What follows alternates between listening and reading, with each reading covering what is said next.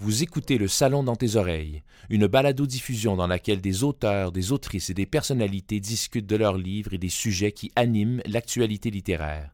Les enregistrements ont été faits lors du dernier Salon du Livre de Montréal. Ce n'est pas un hasard si j'ai écrit mon livre pendant la pandémie de COVID-19 et quelque temps après l'insoutenable I Can't Breathe de George Floyd. La respiration est omniprésente dans l'actualité et le restera. Il faut mieux la comprendre et surtout ne plus la réduire à une simple fonction physiologique utilitaire.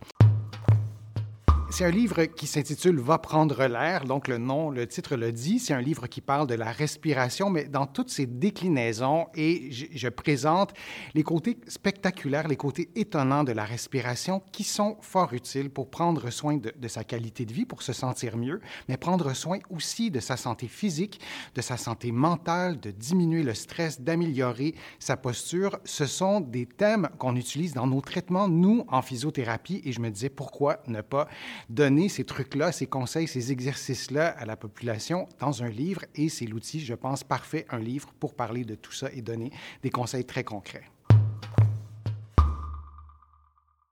j'ai eu envie d'écrire ce livre depuis, en fait, depuis longtemps, mais particulièrement depuis la pandémie. On n'a jamais autant parlé de la respiration et on prend souvent pour acquis cette respiration Or, ce pilote automatique qui nous fait respirer 20 000 fois par jour, on doit aussi savoir le contrôler, le maîtriser pour se sentir mieux. Et ça, on a parfois tendance à l'oublier.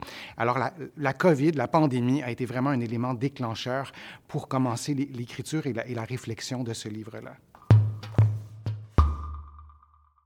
J'ai été vraiment inspiré dans l'écriture de mon livre par mes patients. Je suis physiothérapeute, je traite des patients qui me consultent pour des problèmes respiratoires, mais aussi, par exemple, pour des problèmes de dos, et la respiration devient un outil pour traiter la douleur au dos. Et donc, ces patients, les histoires de mes patients, évidemment, qui, elles ont été adaptées, changées pour, qu'on ne les reconnaisse pas, mais ça a été une inspiration immense dans tous les sens du terme. Quand on parle d'inspiration dans un contexte de livre sur la respiration, on peut le prendre dans tous les sens du terme, mais mes patients, leurs histoires, leur volonté d'améliorer leur qualité de vie, ça a été une immense inspiration dans l'écriture de ce livre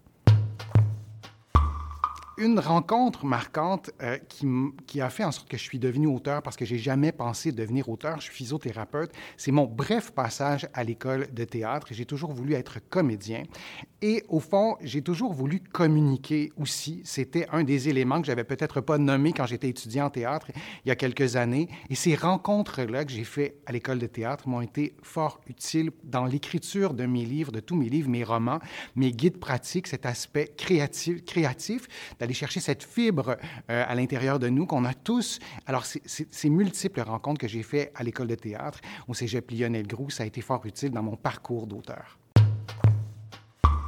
Elle est singulièrement intime, mais aussi grandiose, parfois même mystique, et dans un autre ordre d'idées plus terre à terre, elle offre une, une aide étonnante pour se détendre, damer le pion au stress, mieux dormir et envoyer promener la douleur.